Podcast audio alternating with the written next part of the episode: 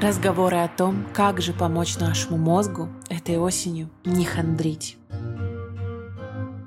Всем привет, меня зовут Иоланта, это подкаст «Куда бежишь», и, скорее всего, как только вы будете слушать дальнейшую запись, вы сразу заподозрите что-то неладное. Мой голос будет звучать выше, и звук будет э, немножечко не таким качественным и глубоким, а все потому, что это была открытая запись моего подкаста на Минском фестивале в улице Ежа. На самом деле это один из последних фестивалей, который в Минске еще остался. И вот туда меня как раз и позвали наша минская подкаст-студия Тим Тим для того, чтобы я рассказала слушателям, а потом и своим слушателям, как какую-то классную тему. И я выбрала мозг, конечно же, и уже свою почти несменную партнерку Татьяну Славинскую Пузыревич, с которой у нас были уже и выпуски, и с Яндекс Музыкой, а теперь еще и на фестивале. Итак, мы с ней обсудили офигенные, животрепещущие темы, от которых мы все будем с вами живо трепетать, а конкретно что нашему мозгу нужно для того, чтобы не хандрить осенью. Правда ли, что количество депрессий осенью увеличивается? Что с этим можно делать? Правда ли, что пиво и вейпы, и вино, и сигареты — это прям ужасно для нашего мозга. А еще правда ли, что нет почти среди ученых по мозгу вегетарианцев и почему?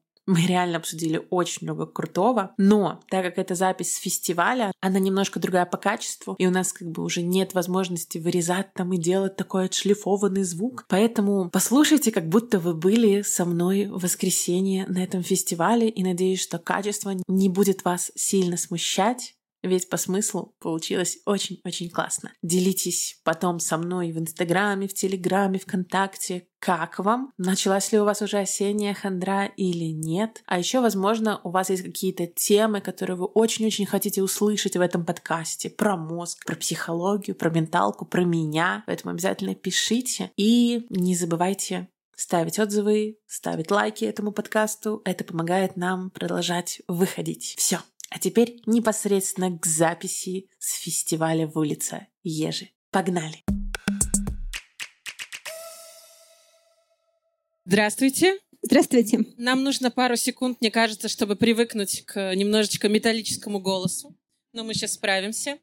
Всем привет, меня зовут Иоланта, и сегодня мы с вами будем говорить про мозг. Но не просто про мозг, а тема у нас звучит так.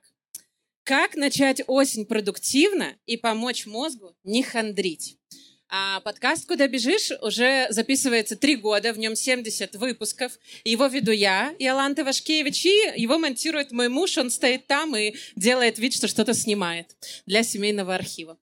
Вот. А в подкасте обычно я рассказываю про тревогу, про свои эксперименты с психологами, психотерапевтами, астрологами и так далее. Я про о, какие люди, очень приятно. А, вот, возвращаясь к тому, что такое а, подкаст «Куда бежишь», это а, я обычно так объясняю, как миллениалу в большом городе найти тот самый пресловутый life-work balance.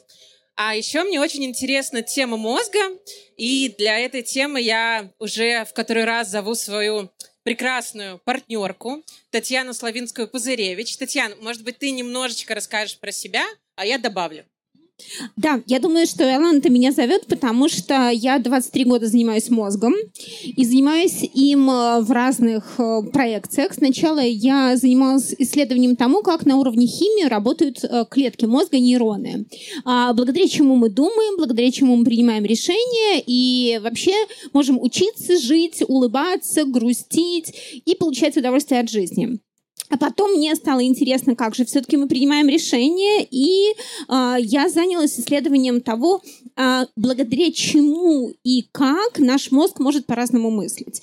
Ну и, собственно, учитывая то, что наука о мозге очень активно развивается, я стараюсь быть в тренде, э, нам сейчас есть много чего сказать по поводу того, почему осенняя хандра нас накрывает, причем не на уровне «нам кажется» или вот, наверное, оно так бывает, а на основании абсолютно доказанных объективных научных данных. Ну, то есть вот это прекрасное ощущение, когда наступает сентябрь, ты хочешь взять э, какую-нибудь латешечку, идти по парку, шуршать листиками, это не просто какая-то модная дань или то, что мы видим в фильмах, это что-то связанное с нашим мозгом, правильно? Да, безусловно. У осенней хандры и от, э, у такой вот меланхолии и грустного настроения есть абсолютно объективное основание. Дело в том, что э, вот если мы посмотрим на наш мозг и как он работает, мы увидим, что в нем он не один такой, э, состоящий из чего-то целого. Может быть, вы видели, как выглядит мозг, он похож на скорлупу, на грецкий орех ядра. И вот если убрать скорлупу, он такой извилистый, немножечко такой пожмяканный. Но э, если заглянуть внутрь под вот эту э, оболочку, или так называемую кору больших полушарий, мы увидим, что в нашем мозге есть отделы, и их очень много. И вот есть такие отделы, которые отвечают за наши эмоции. И э, самое главное отдел — это лимбическая система. Но в этой лимбической системе есть такой отдел эпифиз, который занимается синтезом серотонина. И вот этот серотонин, возможно, вы слышали, гормон радости — или гормон удовольствия, он отвечает за наше настроение. Для того, чтобы он вырабатывался, нужно солнышко, а еще э, нужна такая аминокислота триптофан, которая есть в молоке, в мясе, которая есть в сое, которая есть в кунжуте. И когда мы едим правильную еду и гуляем на солнышке, серотонин вырабатывается, и у нас хорошее классное настроение. А потом что происходит? Когда наступает осень, солнечные дни становятся короче, темнеет раньше, ну и днем солнца не так много. И вот этот серотонин, благодаря которому мы находимся в классном настроении, когда нам хочется бегать, радоваться, улыбаться, а, танцевать, общаться с людьми, он начинает вырабатываться меньше, меньше, меньше, и нас начинает накрывать хандра. И это абсолютно такой естественный момент. Но ты сказала про латышечку, и ты сказала про ходить, шуршать листья, критиками. Вот если такое настроение возникает, значит, все еще не совсем плохо, потому что а, осенью же может наступить такой момент, когда хочется лечь и не вставать. И у этого тоже есть обоснование. Вот если осенняя хандра выходит на такой уровень, что нам хочется лечь полежать, это значит, вот тот гормон серотонин или нейромедиатор, если уже быть более корректным в мозге, начинает э, превращаться в гормон сна, мелатонин, и вот тут может нас накрывать вообще основательно, и вот эта грусть, тоска может сопровождаться в том, что мы хотим оставаться дома, плакать под пледом, э, смотреть меланхолические сериалы и, в общем-то, больше ничем не заниматься. А как это связано с сезонным аффективным расстройством? Это, в принципе, оно и есть? Да, а, ну, ты используешь такие серьезные научные термины, и ты большой молодец, ты уже в этом поднаторела, но если перевести на человеческий язык то, что ты сказала, а, то осенью, а, вот на первый взгляд, специалисты, которые занимаются проблемами поведения или там психологическими проблемами, отмечают, что увеличивается число а, таких психологически эмоциональных некомфортных состояний депрессии, разные расстройства сезонные. А, это происходит именно в связи с тем, что количество серотонина уменьшается в нашем мозге, он хуже регулирует вот это вот э, наше состояние, хуже регулирует перепады настроения и приводит к тому, что мы очень грустим. Слушай, а вот если мы заранее знаем это, ну, я не знаю, как у тех, кто нас сейчас слушает, но у меня осень — это всегда период меланхолии. Всегда какие-то грустные книжки, грустные фильмы, то, что я бы в жизни не посмотрела летом. Но если мы знаем об этом заранее, почему мы ничего с этим не делаем, и можно ли с этим заранее что-то сделать? Не знаю, например, наесться арбуза или орехов летом. Это как-то поможет? Смотри, ну, во-первых, не все знают, потому что а, вот эта вот история о связи а, грустного настроения и нейрохимии, она, на первый взгляд, не так очевидна. А, очень, ну, знаешь, как наука не всегда популярна, а сложная наука о мозге, она тоже так сейчас вроде становится более доступной и яркой, но тоже не так уж известна. Поэтому большинство людей списывает вот это свое грустное меланхолическое состояние, то, что осень, ну, оно же так, куда ж мы денемся, и поэтому уже как есть, так есть. Но в принципе, если знать о том, что в основе этого состояния лежит нейрохимия, и э, что такое определенные молекулы, которые определенным образом работают, можно подготовиться, и можно действительно себе помочь. Вот, конечно, проще начинать с еды. Потому что для того, чтобы этот серотонин вырабатывался, нам нужна правильная еда, в которой будет много триптофана. Но не только. То есть, ну да, вот наесться чего-нибудь, это очень классно. Причем, если стоит вопрос, чего бы такого съесть, чтобы настроение осенью улучшилось, Первый рекордсмер – это белое мясо. Курица, индейка. А, если вы не яйца, да. Слушай, а там ВОЗ разве не рекомендовал есть мясо только три раза в неделю и не чаще? Слушай, МОЗ, ВОЗ много чего рекомендует. Я здесь со стороны науки о мозге, да, поэтому э, наши позиции с ВОЗ очень расходятся. Серьезно? Да. Вообще нейрофизиологи и нейрохимики, среди них э, очень мало вегетарианцев, потому что мы понимаем, что для нашего мозга очень нужен э, белок, нужен мясной белок, нужен яичный белок, но у вегетарианцев тоже не все страшно. Можно быть вегетарианцем и сохранять здравый рассудок и позитивное мышление. А, вопрос в том, что если вы вегетарианец, если вы не едите а, куриный белок или индейку или яйца в любых вариантах, можно заменить а, вот источник получения триптофана, конечно, можно таблетками, но лучше не таблетками, лучше Э, кунжутом и соей в любых вариациях, потому что соя содержит очень много триптофана, того белка, из которого синтезируется серотонин. Слушай, я вот тебя слушаю, ты говоришь про яйца.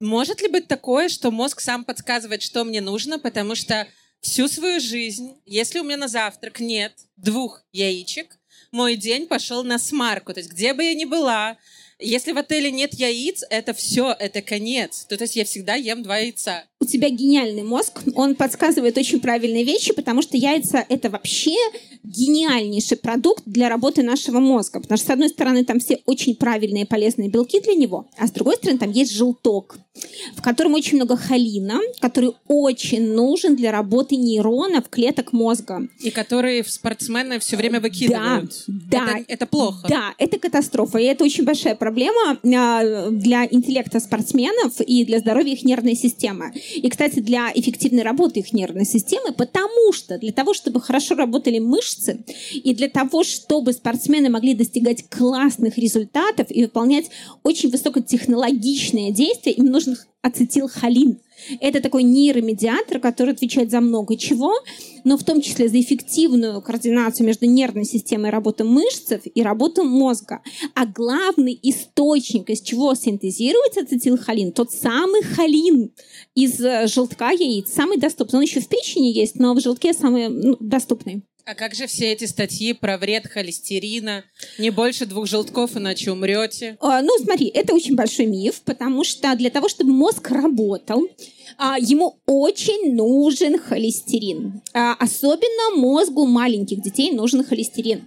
А, у взрослых мозг научился сам, ну, у взрослых это уже те, кто старше 4 лет, мозг уже учится сам синтезировать э, холестерин из тех жиров, которые мы получаем. То есть, условно, можно есть растительные масла и какие-то там растительные продукты, и мозг будет синтезировать э, холестерин, Потому что холестерин укрепляет клетки мозга, нейроны, дает такую опору их структуре, ну, собственно, и всем клеткам организма.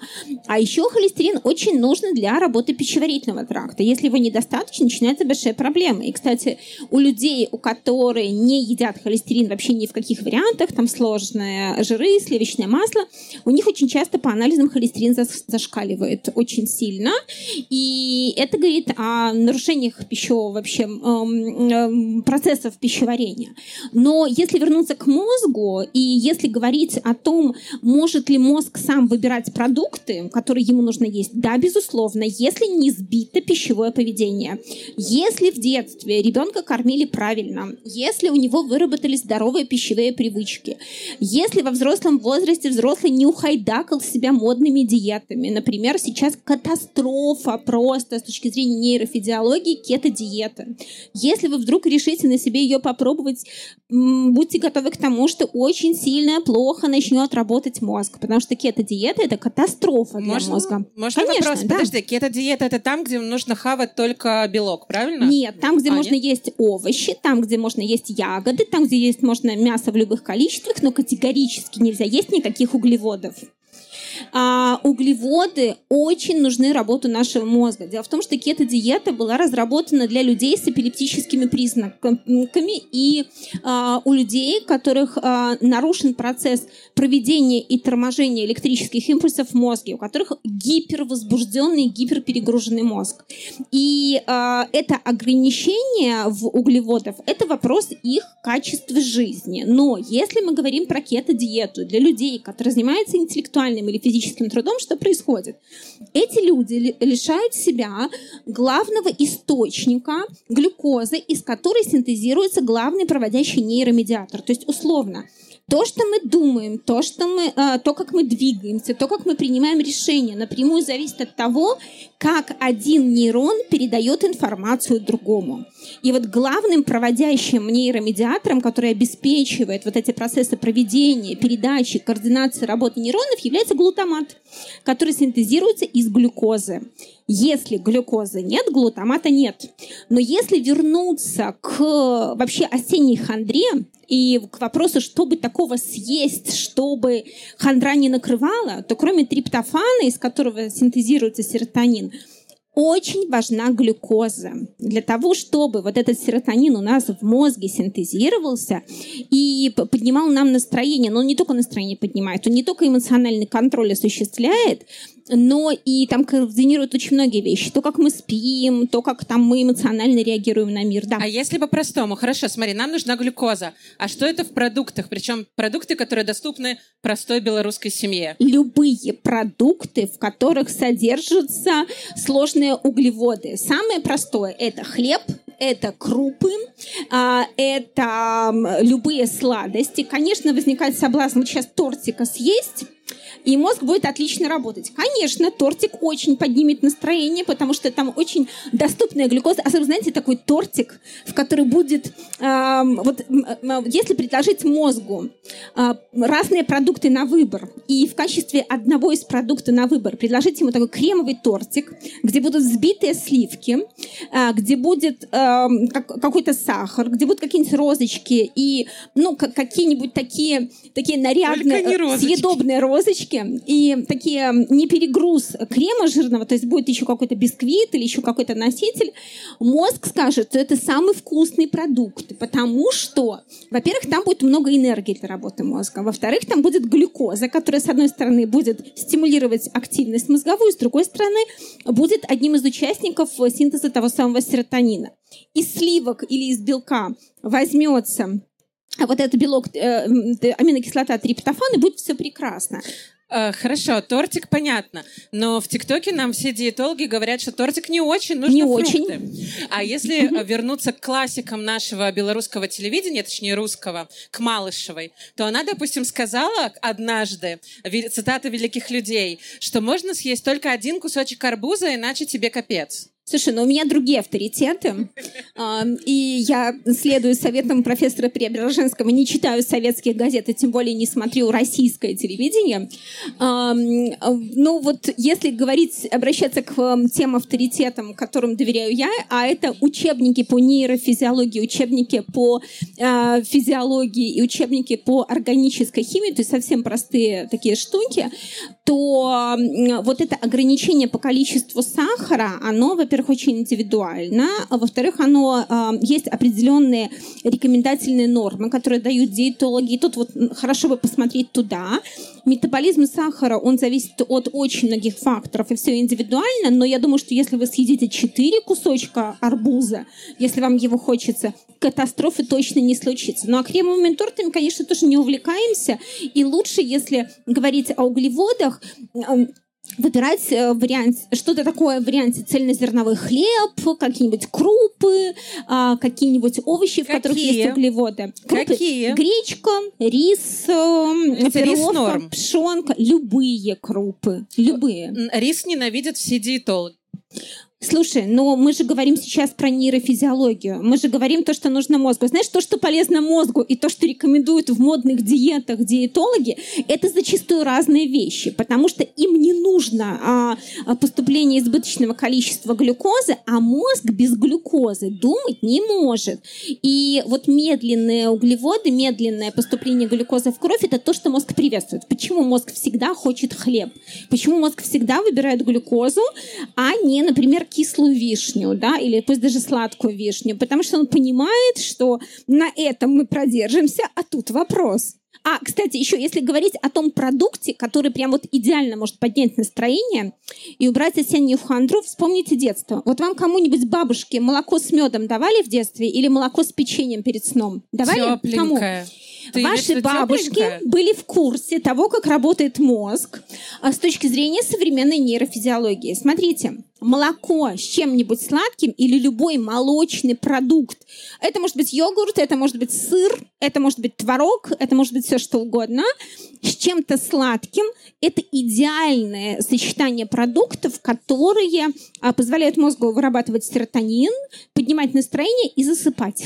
Так, опять идут э, рекомендации из ТикТока.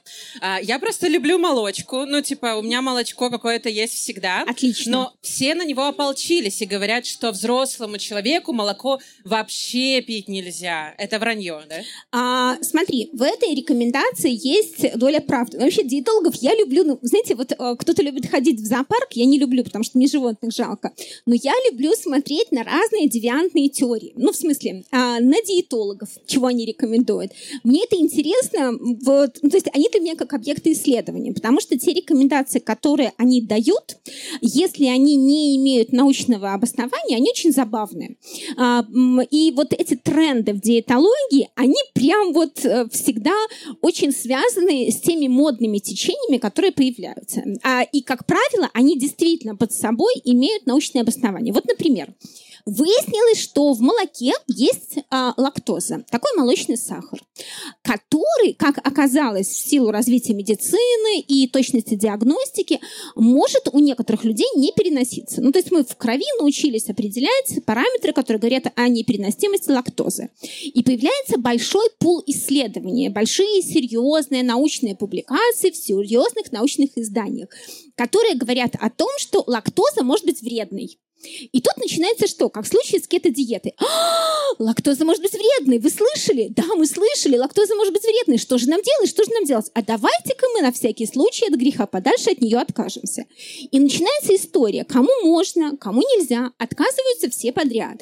А в результате оказывается, что это история, которая, в общем-то, с одной стороны, действительно имеет научное обоснование, а с другой стороны, она имеет научное обоснование для очень небольшого процента людей и тотальный отказ, он, мягко говоря, не рекомендован, потому что отказ от молочных продуктов влечет за собой что?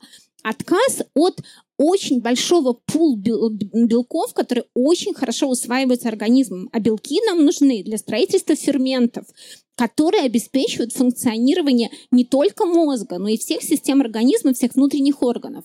И здесь, понимаешь, получается история по поводу э, взрослым не рекомендуются молочные продукты. Если у взрослых есть непереносимость лактозы, отлично.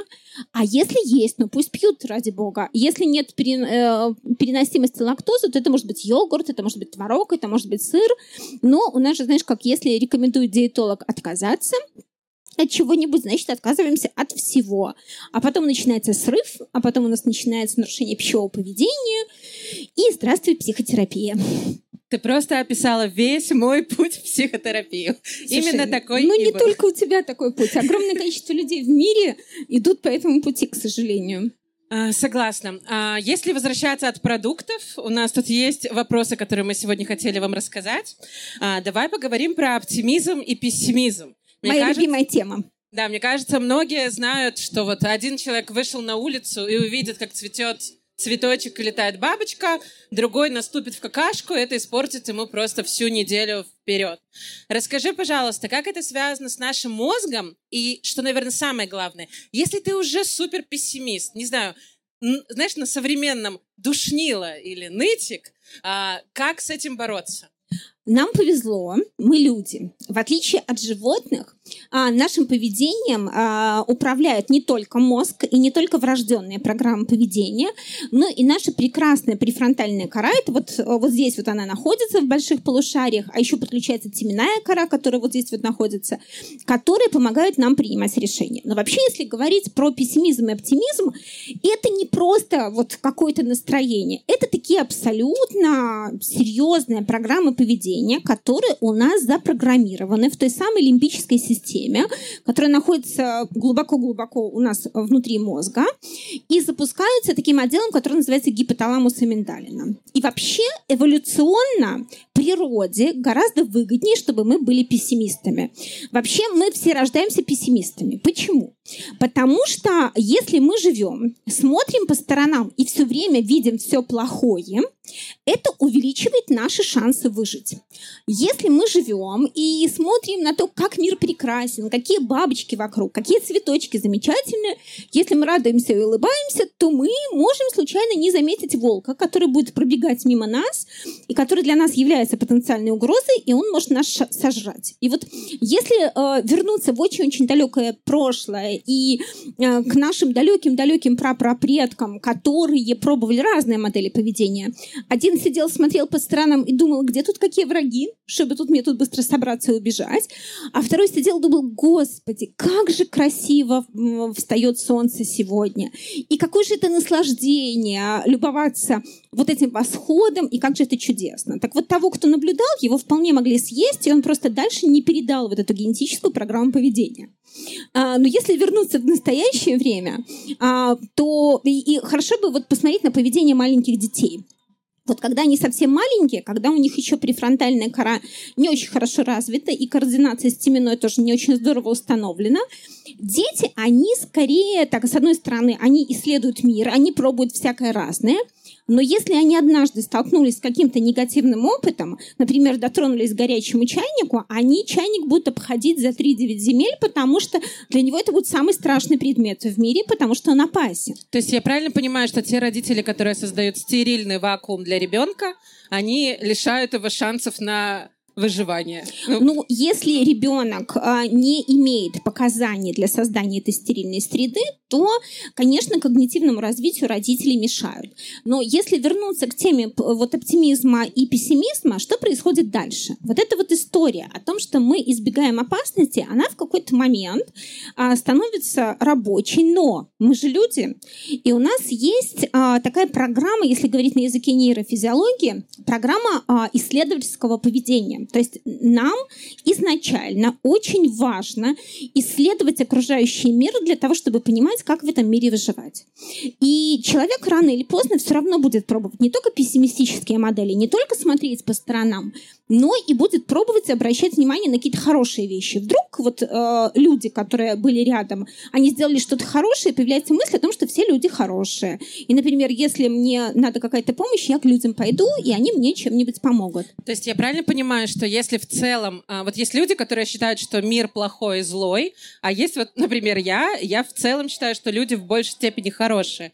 Это говорит лишь о том, что я реже встречалась с плохими людьми, нет, это говорит о том, что твой мозг провел серьезную аналитическую работу по поводу тех обстоятельств, в которых ты оказывалась. Потому что, смотри, если говорить о нейрофизической, э, нейрофизиологической реакции на разные ситуации, что происходит? Ты сталкиваешься с чем-то плохим, либо ты сталкиваешься с чем-то хорошим. На первом этапе мозг абсолютно одинаково реагирует как на хорошее, так и на плохое. А как? А, включается гипоталамус, миндалина. Они оценивают события как хорошее либо плохое в зависимости от степени воздействия того, что происходило, и от того, как ты эмоционально в это включилась. И дальше запускают программу реакции на это. Либо бежать, либо замирать, либо как-то, там, если уж совсем плохо, сражаться, нападать, там еще что-то делать, обороняться, отбиваться. И по результату того, как ты из этой ситуации вышла, мозг садится и думает, а что это было? И как мне это помогает в варианте выжить и размножиться? Потому что тут важно помнить, что у нашего мозга есть две глобальные задачи на жизнь. Это выжить, это где-то до 8 лет, а с 8 лет запускается программа размножиться. Но это не прям вот 8 лет, а с 8... Э, что я имею в виду здесь, э, чтобы не совсем это звучало вульгарно и утрированно. А, программа «Выжить» — это программа таким образом адаптироваться к окружающей среде, чтобы понимать, как в этом мире можно жить. И вот с этой целью маленькие дети а, облизывают галоши, там, целуют собак, любят посидеть в луже, пересыпают песок, открывают шкафчики, пытаются понять, как там все устроено, разбирают игрушечные машинки и так далее. А, когда дети каким-то образом понимают, как мир устроен, они дальше в этом мире могут существовать. Но для того, чтобы выжить в обществе, мало знать, как мир устроен, потому что эволюционно человек развивался в сообществе себе подобных, других людей, и человеку очень важно понимать, как люди взаимодействуют друг с другом. И вот где-то после восьми лет активно после 10. Сейчас у нас а, а, подростковый возраст начинается в 10 и заканчивается в 26. И вот в этот период с 10 до 26, если верить канадским психологам, которые говорят о а, принципиальном изменении модели поведения вот в 26, вот в этот период человек учится взаимодействовать с другими людьми. Все, что касается других моментов в варианте обучения, сложной интеллектуальной деятельности, увлечения наукой и искусством, это вещи, которые, мягко говоря, мешают выжить и размножиться зачастую. И поэтому эти вещи не доминирующие. Но если мозг, анализируя ситуации, в которых он оказывается, делает для себя вывод, что ситуация была полезная, и, например, в твоей жизни было больше ситуаций, которые были классными, значит, он решил, что все, мозг, э, что мир прекрасен, а, он добрый, он замечательный, и можно обращать внимание на хорошие вещи. Но если бы твой мозг решил, что нет, тут много опасностей, нужно все время быть на чеку, значит, он бы обращал внимание на плохие вещи. А хорошо, вот у нас есть человек, который решил обращать внимание на плохие вещи. А, ребята, а давайте, может, не знаю, чтобы как-то оживиться, кто у нас эм, пессимист? Как вам кажется? Один человек? Два человека. Оптимисты все остальные или вы не определившиеся? Как? Реалист. А с точки зрения Есть мнение, мозга? что реалисты плохо информированные оптимисты, да. Ну смотри, вот у нас, получается, два человека есть пессимистов. Как им, может быть, что-то делать? Хотя, может, им вообще прекрасно, может, они вообще не собираются становиться Это оптимистами. очень удобная модель для выживания, на самом деле. Это вот прям очень, очень, очень жизне, такая жизнеутверждающая позиция. А, так вот, какие, может быть, есть практические истории, чтобы начать замечать ту самую бабочку, радугу, а не какашку под ногами? Ну, допустим. Ну, сначала нужно желание. Да? Если возникает потребность в том, что все-таки хочется стать оптимистом, и почему-то это надо, значит, мозгу нужно об этом сообщить. Кстати, а, а это надо? Ну, то есть с точки зрения мозгу, ты говоришь, пессимизм более выживательная стратегия. А, они, наверное, меньше разочаровываются, потому Нет. что они они и так думали о всех плохо. То есть, Нет. Как... Абсолютно нет. Э, есть плюсы в одной позиции, в другой. Знаешь как, э, почему они становятся оптимистами либо пессимистами? Ну, так случилось, да? Так, ну вот так повезло. Но Вопрос, можно ли изменить стратегию? Да. Потому а что, нужно ли? А, нужно ли каждый для себя решать сам? Ну, Понимаешь, вот если нужно, значит да. Если не нужно, значит нет. А может хорошо и комфортно, да. То есть с точки зрения когнитивистики нет такого, что если ты оптимист, ты меньше, допустим, склонен к депрессии, потому что ты будешь искать я не знаю таких исследований.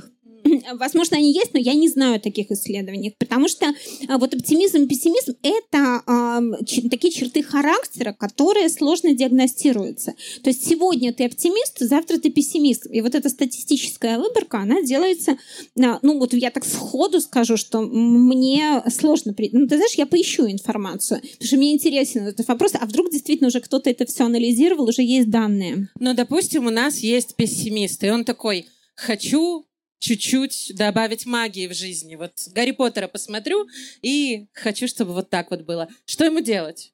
Ну, во-первых, когда человек решает, что все, теперь он хочет быть или пессимистом, или оптимистом, неважно, а, это просто значит о том, что я хочу обращать внимание на другие разные вещи и анализировать их. Что делать? Обращать внимание, смотреть по сторонам. Вот мне нравится пример с пессимизмом, например, да. А, если человек а, все время обращал внимание на какие-то такие не очень приятные моменты, и в какой-то момент решает, что нет, хочется как-то не разочаровываться в мире, а все-таки как-то вот позитивно мыслить, мыслить. Тем более сейчас куча тренингов по поводу позитивного мышления.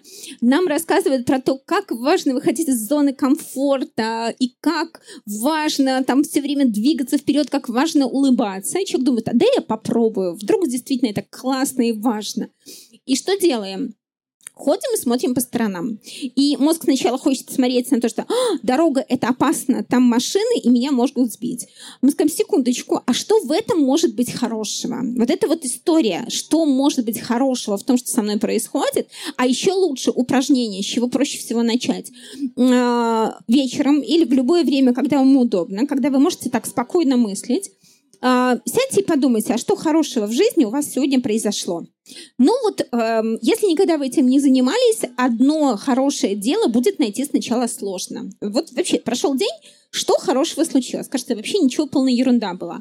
А все-таки, ну, например, да, э, у меня удалось выпить кофе в приятном месте с прекрасными людьми. Класс, отлично. Или, например, я ожидал, что на работе будет катастрофа, но катастрофы на работе не случилось. Ну, класс, хорошо Ты не же. поверишь. Э, мне Таня уже советовала это, я уже несколько дней веду как раз такой дневник хорошего. И вот позавчера я написала, на работе не произошло ничего плохого. Ну это, это же класс. самое хорошее в моем дне.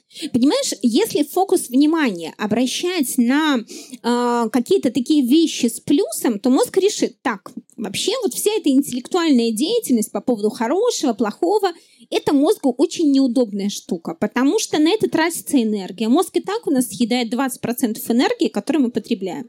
А если мы начинаем заниматься интеллектуальной активностью, и причем той, которой мы вообще никогда не занимались, делать какие-то такие решения, принимать, которые никогда не принимали – он думает, боже, этому двуногому опять нужно чего-то такое, чего я не хочу, зачем, вообще, куда его несет. Если вы делаете один раз это, второй, он думает, так, ну ладно, наверное, ему нужно для выживания вот решение каких-то таких вопросов. Ладно, так и быть, я этим займусь. И вот эта вот история, когда человек обращает внимание на что-то одно хорошее, второе, третье, мозг автоматически потом начнет фокусироваться на тех моментах, которые будет считать хорошими. Причем, смотрите, для него любое происходящее событие, оно не имеет никакой окраски ценности. То есть что-то происходит, для мозга это не хорошее, не плохое. Мы сами даем оценку этому событию. Например, у меня удалось попить кофе одной ну, сегодня во, во время обеда.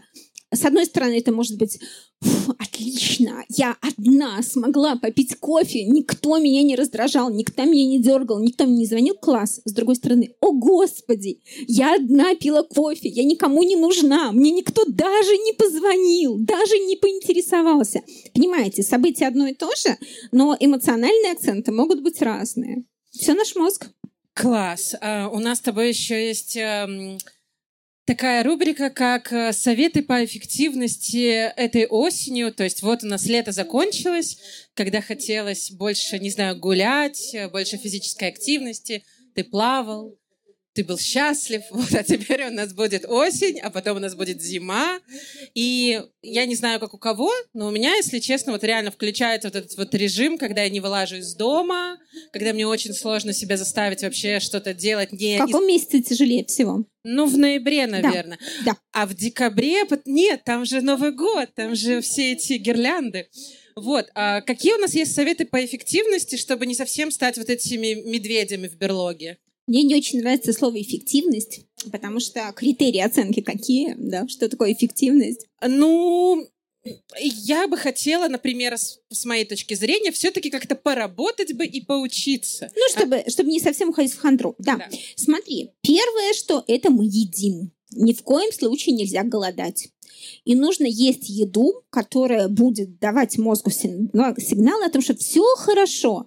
Уровень освещенности у нас падает, но еда никуда не исчезла. И это значит, глобальной катастрофы не случится.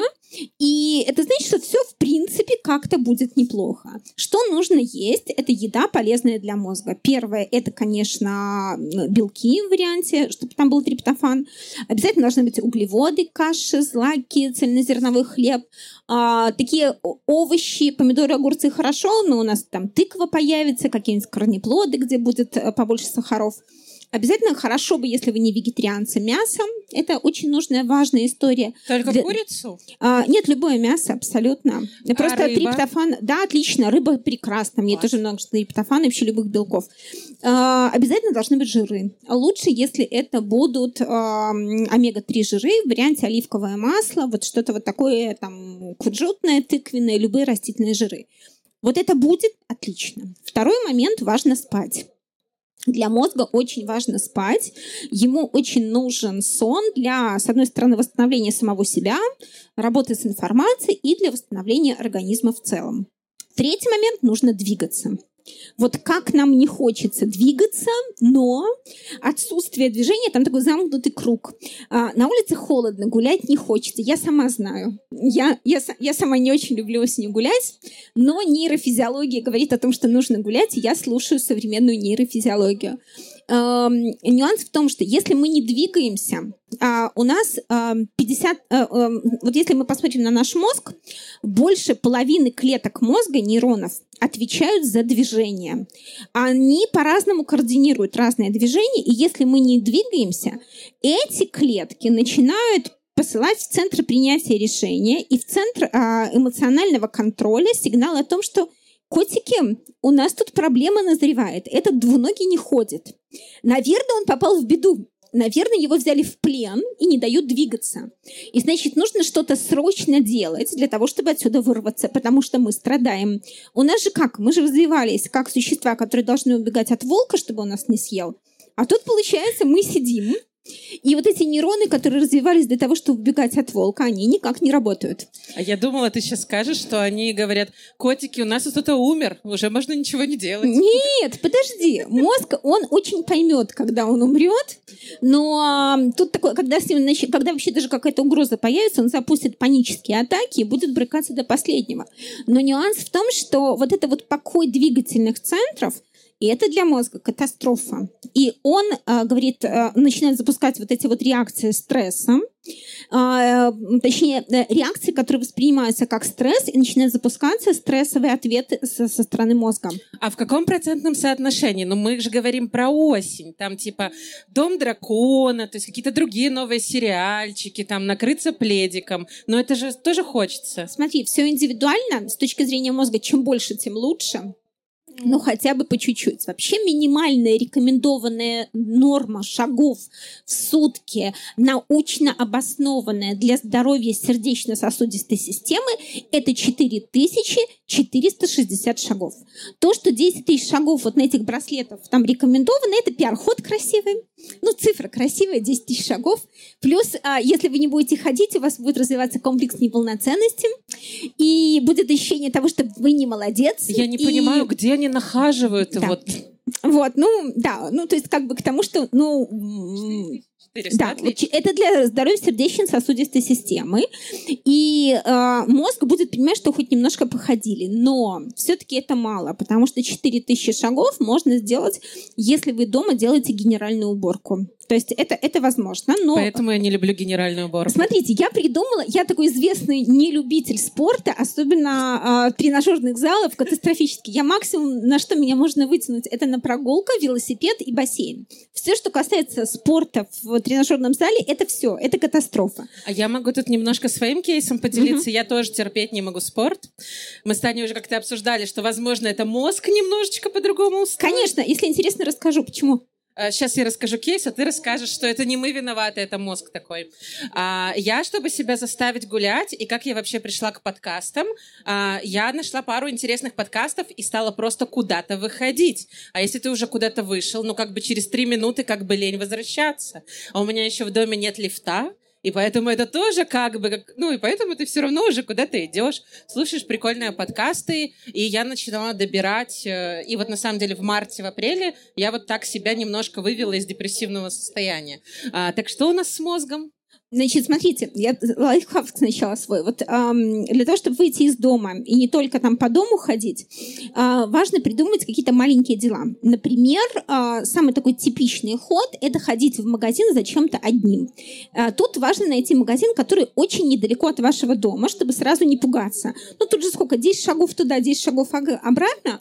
Но мы идем в этот магазин. Э, желательно, чтобы там ассортимент был так себе, ну, то есть так себе. И понимаете, что у вас дома закончилось молоко. А помни, молоко полезно для мозга, триптофан, все дела. Идем, покупаем один литр молока, возвращаемся домой. Потом вы приходите домой и говорите, хочу мороженое. Идете в магазин и покупаете одно мороженое. Про запас нельзя, потому что если захочется второе мороженое, идем второй раз. Тут, кстати, хорошо бы еще посмотреть на то, какие заправки недалеко от вас есть. Потому что если мороженое хочется в 11 часов вечера, а у вас нет, а мы помним, что это полезно перед сном, мороженое перед сном, заснем, настроение хорошее, депрессии нет. Мне кажется, в 11 вечера обычно идут за пивом на заправке, а не за А там пиво покупают тоже, но я мороженое. Там обычно пиво покупают, но там мороженое тоже есть, хороший выбор. А, вот, но если говорить про почему мозг терпеть не может профессиональный спорт, это абсолютно такое естественное обоснование. Смотрите, что такое спорт? Ну, в тренажерном зале, да, потому что поход в магазин это тоже движение, это спорт. Значит, э, для того, чтобы приехать в тренажерный зал, нужно потратить минимум 30 минут времени для того, чтобы туда доехать. Переодеться, заниматься очень тяжелым физическим трудом, которое потребует колоссальное количество энергии у ваших мышц и у мозга. Мы помним, мозг жадина страшная, он и так старается не тратить то, что ему можно не тратить. А тут вы тратите колоссальное количество энергии на дело, которое не помогает вам ни выжить, ни размножиться. Ну, то есть вы там впахиваете в этом тренажерном зале, а результат какой? Более того, Попа. вы на это тратите... Подожди, секунду. Попа в зеркале. Не гарантированный результат того, что это приведет к размножению. Совершенно не гарантированный. Потому что культурные коды меняются, и тут есть вопросы. Но смотри, дальше. За это ты еще платишь деньги. Плюс тебе нужно купить какую-то форму, чтобы вот это все было красиво. Потом нужно принять душ, доехать до дома. То есть это минимум три часа времени или там два с половиной. На что? Ты описала какой-то просто ад. Ну это, подожди, ну если разложить, то есть, если, конечно, не дать какой-то эмоциональный окрас вот этому всему делу, мозг видит это приблизительно так. И, конечно, он говорит, тренажерный зал, секундочку, у меня очень важная работа, я туда не поеду.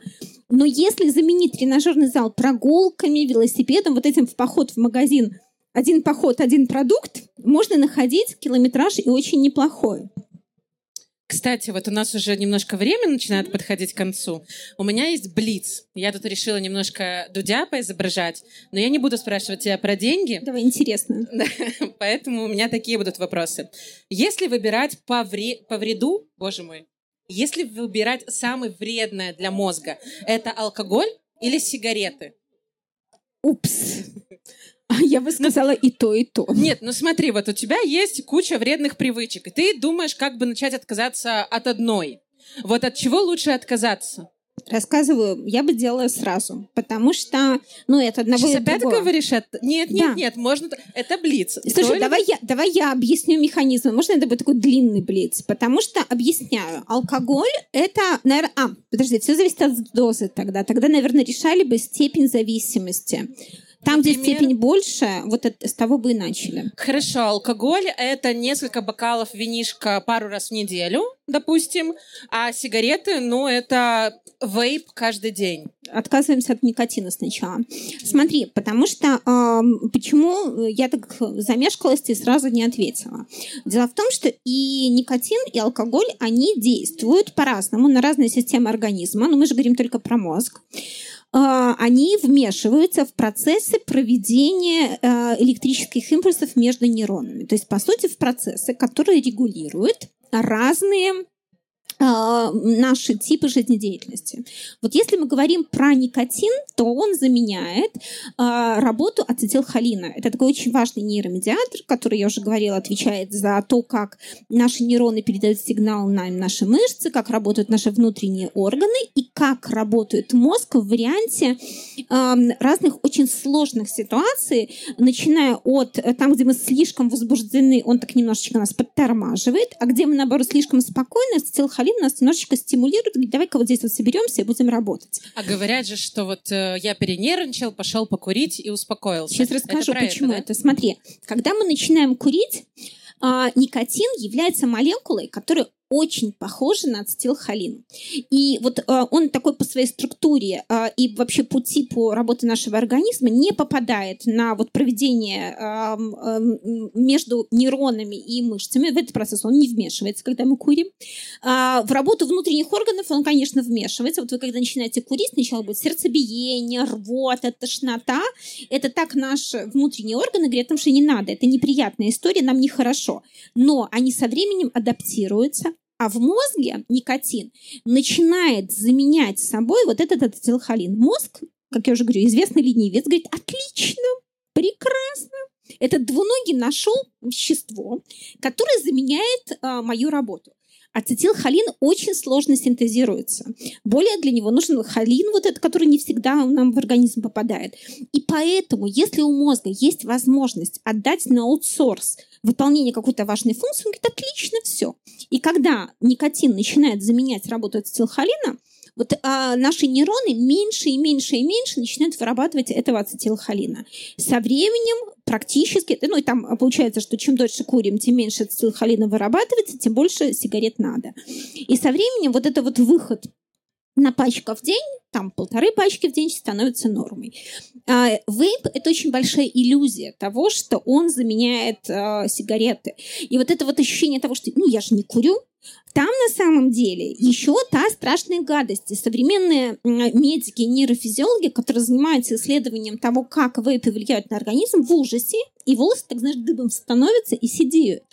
Потому что что такое сигареты? Это неприятная история. Мы курим, вместе с никотином попадает куча всяких смол, легкие страдают, пищевод страдает, рак легких, там, рак номер один, во всем, рак номер два во всем мире, после рака простаты, рака груди. Но вот эта вот история неприятная. И появилось ощущение, что если мы курим вейп, и нет вот этих смол черного дыма, которые мы не видим, все хорошо происходит. Но...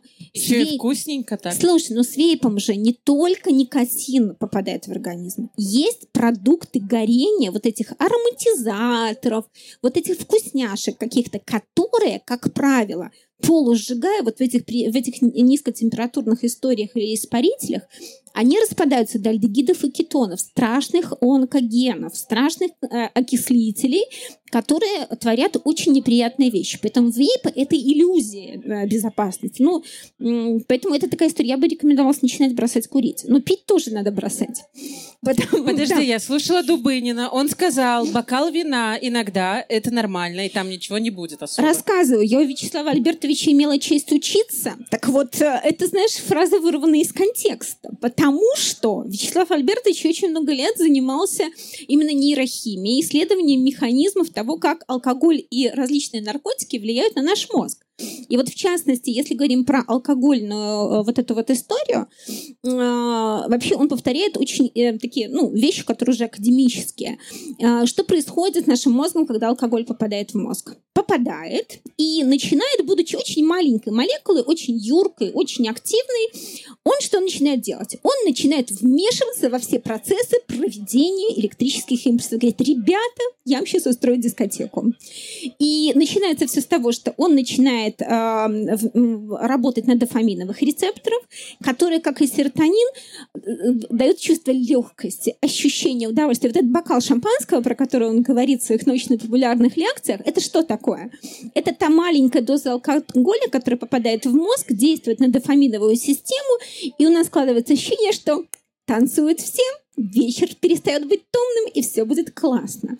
Но когда доза увеличивается, дальше подключаются к этой истории гаммкаргические рецепторы, когда нам хочется поспать, сесть в уголочек где-нибудь в, круг, в шумной тусовке и занять позицию, чтобы нас не трогали. Если доза растет, то получается у нас уже подключается и серотонинергическая, ацетилхолинергическая система и так далее, и так далее. Эндорфины, анандамид и, все это в скопе. Ну, я понимаю, что в идеале, конечно, э, не пить, не курить и умереть здоровыми. Да. Но, возможно, есть какая-то безопасная доза. Ну, смотри, будет осень, будут сериалы, будет одеяло. Ну, немножко... Облепиховый чай с имбирем. Класс. А все, я, я не отстану. сколько в неделю самое безвредное, что можно сделать? Смотри, никто тебе не, не даст ответ на этот вопрос, потому что нет безопасной дозы.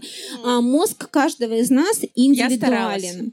И а, ну, правда, потому как мы среагируем, все зависит от нас. Более того, это зависит, ну, посмотрите по себе, да, вот вы выпиваете иногда бокал шампанского, вообще ничего. А иногда ощущение, вы делаете три глотка и понимаете, что все. А реально бывает такое. Кровать где-нибудь, потому что я больше не могу Сириусу больше не наливать. Почему? Потому что а, вот эти уровень дофамина, гам, к, там, всех других нейромедиаторов, оно очень зависит от очень большого количества факторов. Безусловно, есть какая-то норма, которая задана нашим э, гипоталамусом и э, там вообще нашими центрами, которые ну, продуцируют все эти Вот я тебе пытаюсь вывести на какой-то простой практический Нет, совет. не может быть. Понимаешь, по алкоголю, Хорошо. никотину и наркотикам не может быть минимальных рекомендуемых Так, я, я еще попробую. А, вино или пиво? Оба плохо. А все-таки... Я буду Смотри, значит, смотри, а, если мы берем за константу а, количество алкоголя, нет, ну мы уже выяснили, что это плохо, да, количество алкоголя, то дальше смотрим, чего вам больше хочется, потому что мы уже решили, что это вредно. В принципе, с другой стороны, взрослые люди позволяют себе делать вредные вещи, и, конечно, от бокала шампанского, если нет там или там бокала пива или бокала вина, сразу ничего катастрофического не случится. Вопрос в системе и количестве количестве. Но а, дальше мы смотрим состав напитка, что там. Кому-то хочется танинов, кому-то хочется там группы витаминов В, там каких-то там еще каких-то ароматических вкусовых историй. Поэтому по большому счету, если количество алкоголя остается в эквиваленте 25 миллиграммов в спиртовом эквиваленте, то есть условно бокал, бутылка э, пива это, это 0,5 литров, или бокал вина, там 13 градусного, э, ну, тогда просто выбирайте, чего больше хочется по вкусу, потому что вредность алкогольная одинаково будет, а по количеству там антиоксиданты и там витамины. Ну, почему нет? Хорошо, эм, мы уже заканчиваем, и у Тани есть прекрасный проект «Книготерапия», куда я хожу уже несколько месяцев, где мы берем какую-то книгу, и Таня потом рассказывает с точки зрения науки о мозге, что там плохо или что там хорошо, или как дальше жить. Так вот, э, в моем Блице есть еще такой вопрос. Э, правда ли, что для пользы для мозга нужно обязательно читать что-то очень умное, научпопная, не знаю, что-то классику, например, супермировую, или если я люблю какой-нибудь фэнтези, это, в принципе, нормально. Круто. Вообще, любой текст абсолютно нормально. А, я это могу сказать точно, потому что уже вот сколько, лет 15, наверное, я занимаюсь исследованием тому, как чтение влияет на мозг. А последние 7 лет очень плотно. Так вот, любой текст, который вы читаете, слушаете, причем читаете неважно где, на электронном носителе, на бумажном носителе, или слушаете ушами, слушаете лекцию, он очень здорово работает на развитие мозга. То Любой есть, текст. То есть нет разницы между аудиокнигами и обычной прочитанной? А, нюанс в чем? Смотри, когда все зависит от... Эм, для мозга важно и то, и другое. И, и там э, смыслы, и там смыслы. Вопрос в том, какой канал информации задействован в том или другом случае. Когда мы читаем глазами, у нас работает зрительная система, распознавание символов и работа с визуальным текстом. Когда мы слушаем ушами, у нас работает сенсорная система слуховая, идет аналитика звука, аналитика смыслов. Кстати, аналитика смыслов, как то, что вы прочитали, как то, что вы услышали, осуществляется в одной и той же теменной коре. И вопрос в том, что и то, и то полезно. А, все зависит от того, чего вам больше хочется. Развивать одну систему или другую, но и одно и другое работает на развитие мозга. Но вопрос еще про сложность текста. Действительно, очень многое мне приходилось читать, и приходится читать сейчас, о том, что а, якобы вот есть низкопробная литература, бульварное чтение, это не надо, это ерунда. А вот есть высоко, такая классная литература, например, Достоевский, Пушкин и Толстой — это наше все, это надо читать. А, вообще это не доказано никак, потому что нашему мозгу все равно, что читать. Он читает символы и знаки, он их анализирует, и он выявляет смыслы. А, рейтинги хороших и плохих писателей составляют люди, и люди решают, кто с их точки, причем определенные люди, определенная группа людей, которые решают, какие писатели более достойны. Правда, есть нюанс до 26 лет, ну это такая условная цифра, это пока мы так считаем, возможно, что-то изменится в будущем. То есть условно до конца подросткового возраста а, мозг работает как? Вот в период там очень явного перестройки, очень явной, очень быстрой перестройки и очень сложной перестройки системы нейронных связей, а, он сканирует смыслы из текстов а, очень легко и просто. И а, это могут быть там любые тексты, он сканирует эти смыслы. А дальше дальше у него наблюдается такой пул э, смыслов и текстов. Возможно, вы слышали про семь основных сюжетов в литературе, которые есть. Или там вы начинаете читать книжку и думаете, господи, я же уже что-то такое читал, было у кого-то, не помню у кого, но что-то такое уже было. Это бывает после 26. До 26 могут быть какие-то аналогии, но нет такой жестких ассоциаций. Ну, опять, у кого-то раньше, у кого-то позже, все зависит от человека. А вот после 26 очень важно работать с текстами, которые мы конспектируем, потому что вот эта работа по аналитике текстов уже проведена. Мозг дальше, когда он читает какие-то новые тексты, он же просто видит эти блоки, которые он раньше сканировал, и для того, чтобы развивать эту теменную кору, нужны какие-то очень сложные моменты. Например, там конспектирование учебников или какую-нибудь вот а, ту же книжку Вячеслава Альбертовича взять, да, а, про прочитать, законспектировать. Это будет работать на развитие, на усложнение. Спасибо большое. Нас э, уже пора заканчивать, и хотелось бы, может быть, еще от вас вопросы послушать. А, я кратко подведу итоги. Курение в любых форматах как бы не очень. Алкоголь тоже постараемся отказаться, ну, в каких-то дозах вот бокал вина еще как бы разрешают. А, стараемся выходить из дома хотя бы за молочком. А, и, в принципе, я так понимаю, стараемся окружить себя осенью чем-то очень уютным. Вот ты когда говорила, я хотела сказать о том, что когда у нас мало солнца, очень хочется себе света добавить. И что, например, я делаю в своей квартире, у меня очень много разных ламп по разным углам, у меня есть гирлянды, у меня есть свечи, которые прикольно как-то пахнут, и я вот это все создаю, и мне становится легче. Это, кстати, работает на увеличение уровня серотонина. Спасибо, что ты об этом сказала. Дополнительное освещение, особенно которое мягкое и уютное, действительно помогает увеличивать уровень серотонина и бороться с депрессией. Да, это, кстати, доказанная информация. И все вот эти светоприборы, светотерапия, они все тоже работают на этом. Класс. Так что еще стараемся гулять или выбирать для себя какой-то спорт. И, ну, наверное, читать книжки это тоже важно. Да, да, а... да, да, читать книжки это однозначно. Нейрофизиология говорит о том, что это круто развивает мозг. Супер. А теперь давайте перейдем к вопросам, если есть, и уже вот завершим. Так, здравствуйте. А вот вообще можно узнать про комплексы витаминов? Все-таки это во вред или вот это химическое вмешательство в организм? Отлично, очень, да. спасибо за вопрос. А, тут знаете что, а, я а, вот занимаюсь мозгом, а до этого у меня профессиональное химическое образование, у меня органическая химия, опыт работы в органической химии. Поэтому вот то, что вы говорите про витамины, я это все исследовала так очень вот одно время еще серьезно копала. Витамины прекрасная история. Мне кажется, что э, то же самое, как современная фармакология. Это тоже прекрасное изобретение. Я очень верю в академическую науку и академическое э, вот все вот эти препараты. А, э, вопрос в витаминах э, я бы формулировала не принимать или не принимать, а что принимать.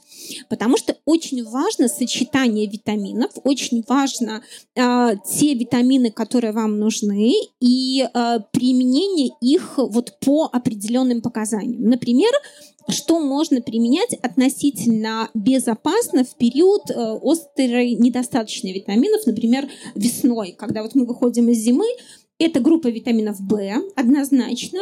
Это витамин С, это витамин D, если в крови он э, диагностирован как недостаточный, но с ним очень аккуратно, потому что э, по витамину D сейчас э, очень много пишут, очень много говорят, очень многие его рекомендуют, но он сейчас находится на стадии очень активного исследования.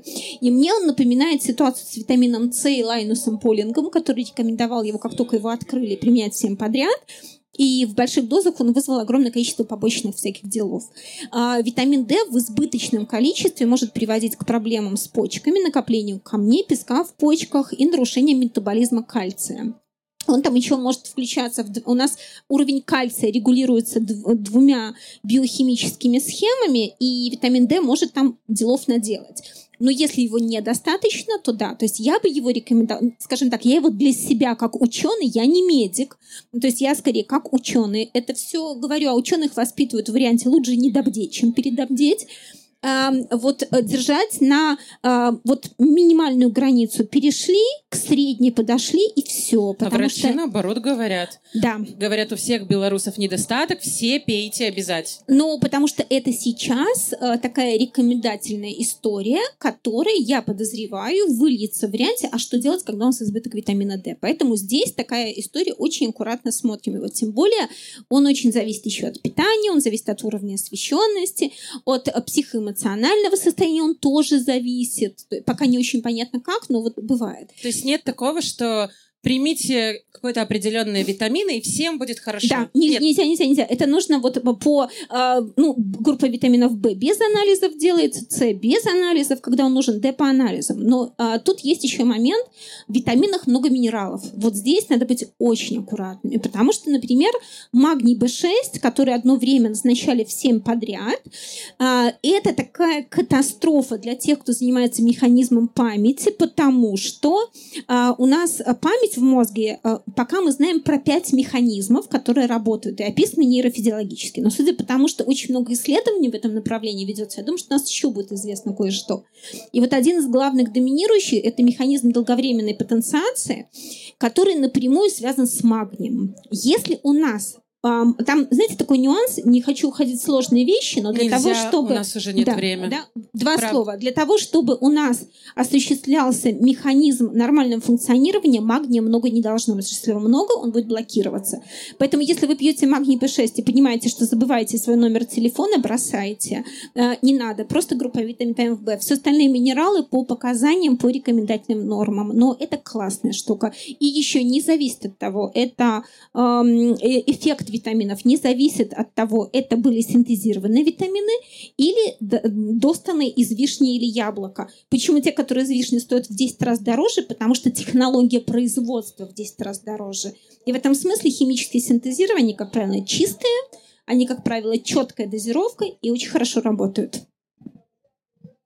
Спасибо. У нас еще один. Здрасте, меня зовут Юра. Э, вопрос такой.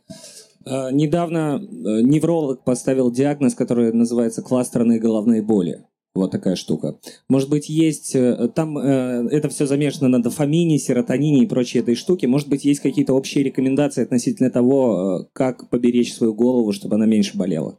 Главная рекомендация нейрофизиологическая, неврологи об этом тоже, как правило, говорят, это а, увеличить количество движения в вашей жизни, минимизировать количество стресса и а, правильно есть, хорошо спать. А почему это делается? Потому что кластерные головные боли, они возникают, как правило, если нет внутренних органических изменений, на фоне хронической стрессовой реакции. То есть у вас есть один стресс – потом второй стресс, потом третий стресс, и гипоталамус запускает, это такая структура, которая в глубине мозга, она запускает реакцию, одну реакцию на стресс, вторую, третью, десятую, и вот эта э, такая долговременная хроническая реакция, она приводит к возникновению кластерных головных болей. Если вот этот болевой синдром запускается, его остановить, если сразу начали убирать его, то есть шанс его убрать. Если не сразу, сразу, он убирается очень сложно и непросто. Современная фармакология многое может сделать, но без изменения качества жизни это не убирается. Вашему мозгу, вашему гипоталамусу нужно э, понять, что вы не будете больше вот так, так, так себя вести, чтобы не поддерживать этот уровень сильного стресса. Первое, что лучше всего борется со стрессом, это движение, потому что стрессовая реакция эволюционно блокируется движением. То есть, условно, когда наши предки, как, для чего вырабатывалась эта стрессовая реакция? Физиологически для того, чтобы вы убегали от волка. То есть, ну, условно, наш предок встречается с волком, запускается стрессовая реакция, вы убегаете, стрессовая реакция не имеет никаких негативных последствий на организм. Стрессы, с которыми сталкиваемся мы, там не с волком, а, например, в офисе, переживая какие-то кризисы в обществе, в личных отношениях, точно так же запускается, как если бы перед вами стоял волк. И если вы в это время не начинаете двигаться, а мы редко начинаем двигаться в этих ситуациях, если мы сидим, вот этот стресс и запускается. Для того, чтобы мозг пришел в норму, ему нужно показать, что я двигаюсь, смотри, я могу ходить. И даже если у вас там, вам кажется, не такой сильный уровень стресса, если вы будете двигаться, будет лучше. Как двигаться? Не надо в тренажерный зал, потому что это тоже может быть очень сильным стрессом. Начните ходить вокруг дома с собакой. У вас есть собака? Заведите. Это прекрасная история. Гулять с собакой вокруг дома. То есть тут стресса не будет с собакой, правильно а, Смотрите, понимаю? когда вы будете ходить с собакой, а, этот стресс будет компенсироваться. Второй момент – велосипед. Бассейн, если вы любите, это идеальная история. Бассейн, а еще знаете, почему бассейн идеальная история для борьбы со стрессом? Потому что когда вы плаваете, у нас на теле, на всей коже есть такие рецепторы, которые отвечают за прикосновение. Они везде везде. На руках их больше, на спине чуть меньше, но они везде. И когда идет воздействие воды, ну вот вы плывете, там вода касается, это тоже минимизирует уровень стрессовой нагрузки. Поплавали 30 минут, это эффект как от двухчасовой прогулки на велосипеде. Потом обязательно есть, не голодать э, вам нужно э, есть правильную еду для мозга. Растительные масла, обязательно каши, обязательно цельновой зерновой хлеб, обязательно мясо. Вы не вегетарианец? Нет, прекрасно. Значит, мясо э, э, и меньше кофе, алкоголя, сигарет. Алкоголь вообще рекомендую убирать. Нам да, еще вот, и кофе запретили, да, вы да, поняли, да? Вот, вот это вот история. И спать. Очень важно спать не меньше 7-8 часов в сутки. Вот это история, которая помогает. Мне кажется... А Спасибо. дальше то, что говорит невролог. Спасибо большое. Мне кажется, ты сейчас сказала э, какие-то рекомендации, которые можно применить почти ко всем. То есть просто... Ну, потому что это классическая нейрофизиологическая такая идеальная модель поведения для минимизации уровня стресса без таблеток. И она работает. Но это надо каждый день делать, понимаешь? Я понимаю.